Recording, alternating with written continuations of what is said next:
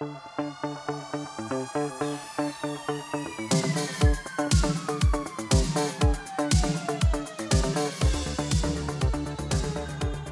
aí pessoal, sejam muito bem-vindos a mais um episódio do podcast do Economista Sincero, o economista que mais trabalha no Brasil. E no episódio de hoje falaremos sobre a participação do Irã no conflito entre Israel e o grupo terrorista Hamas. Além disso, abordaremos os impactos de uma possível entrada direta do Irã na guerra. O episódio de hoje está completíssimo, só que antes de continuar eu te peço para que avalie o podcast com 5 estrelas no Spotify. Pois é, galera, a possível escalada da guerra entre Israel e o grupo Hamas envolvendo países como o Irã pode levar o Oriente Médio a um conflito regional perigosíssimo o governo do Irã vem fazendo críticas frequentes a Israel e chegou a afirmar nesta segunda-feira que o tempo para soluções políticas está se esgotando. A cada dia que passa, o tom vai ficando mais elevado. Em uma rede social, o ministro das Relações Exteriores do país alertou que está ficando inevitável que o conflito envolva outras frentes. Em contrapartida, Israel afirmou estar sob alerta com um punho de ferro no enfrentamento ao grupo extremista Hamas e pediu para que o Irã não cometa nenhum erro. Quem me acompanha já sabe que por muitos anos o Irã deu apoio logístico e financeiro ao Hamas, incluindo armas e financiamentos para esse último ataque. Então, assim, o Irã está participando. Agora, eu fico pensando o seguinte: em relação ao Irã atacar Israel, eu já comentei várias vezes que teria sido melhor atacar enquanto o país não estava alerta. Agora, além de estar alerta, Israel tem dois porta-aviões americanos ali do lado, então não sei se vale a pena o Irã pagar esse preço. No entanto, até agora, o país nega qualquer participação no ataque contra Israel. O Irã, óbvio que vai negar, né? Mas tem sinalizado constantemente que vai intervir caso o governo israelense continue bombardeando a faixa de Gaza. Isso pode também ser uma mensagem para acalmar o povo, do tipo: olha, nós estamos contra Israel, hein? Com medo de uma revolta interna. O governo iraniano olha para a população revoltada e fica fazendo ameaça contra Israel, porque senão a população pode ir contra o governo iraniano. Como a gente já comentou em episódios anteriores, uma reportagem do Wall Street Journal, publicada um dia depois do ataque do Hamas a Israel, afirmou que o Irã apoiou o grupo terrorista. Isso todo mundo sabe. O próprio porta-voz do Ministério das Relações Exteriores iraniano chegou a comemorar o ataque e afirmou que teria sido um ponto de virada no processo de resistência armada da população palestina contra os sionistas inaugurado um novo capítulo no domínio da resistência. Tão estranho, ah, o Irã diz que não participou, mas apoiou, comemorou, dá apoio. É difícil acreditar que eles não participaram. E o Irã tem um exército poderoso.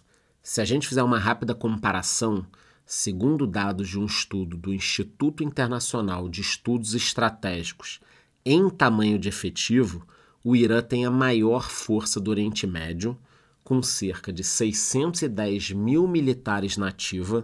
Entretanto, caso de fato ele entre na guerra e chame todos os seus 350 mil militares na reserva, esse número pode chegar a 960 mil homens. Estamos falando aqui de praticamente um milhão de soldados.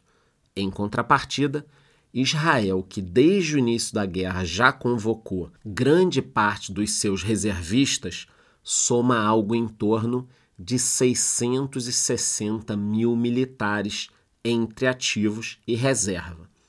Quanto aos investimentos militares, o Irã também é o líder na região. No ano passado, segundo estimativas, o país teria investido cerca de 44 bilhões de dólares nas Forças Armadas. Já com relação aos equipamentos militares, nem Israel nem o Irã vão se sobressair. De acordo com uma reportagem do Poder 360, em termos de arsenal, o exército mais poderoso do Oriente Médio é o Egito, que conta com mais de 500 aviões de combate, 70 navios de guerra, milhares de tanques e blindados e mais de 6.700 atiradores de mísseis. Entretanto, o país, que é vizinho da faixa de Gaza e também tem um histórico de conflitos com Israel, não tem demonstrado interesse em se envolver nessa nova guerra. Até porque o Egito está indo bem em turismo, em desenvolvimento, vai se meter numa guerra agora?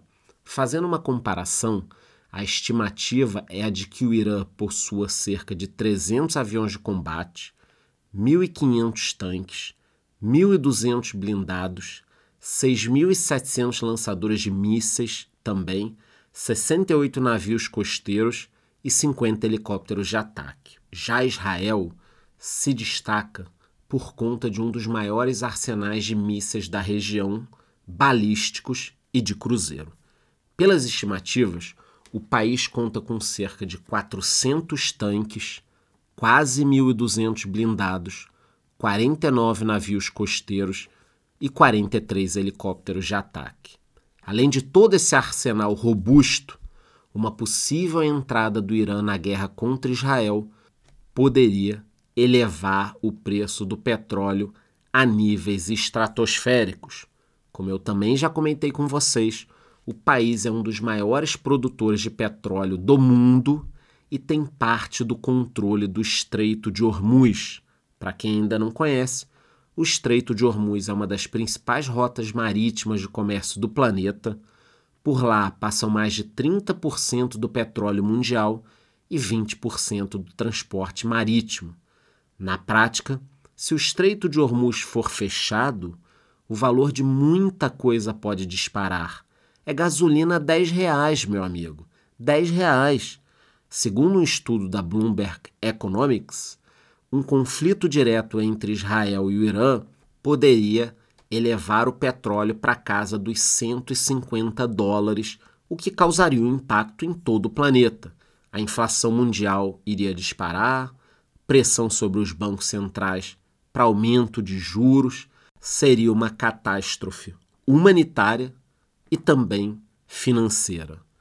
Bom, galera, eu vou continuar de olho no envolvimento do Irã na guerra, em qualquer novidade que possa acontecer ali, a gente continua torcendo para a paz, mas qualquer novidade eu trarei aqui para vocês sempre em primeira mão. E antes, embora eu te peço que vote na enquete que eu deixei ali embaixo, me dê cinco estrelas no Spotify e te vejo no próximo episódio.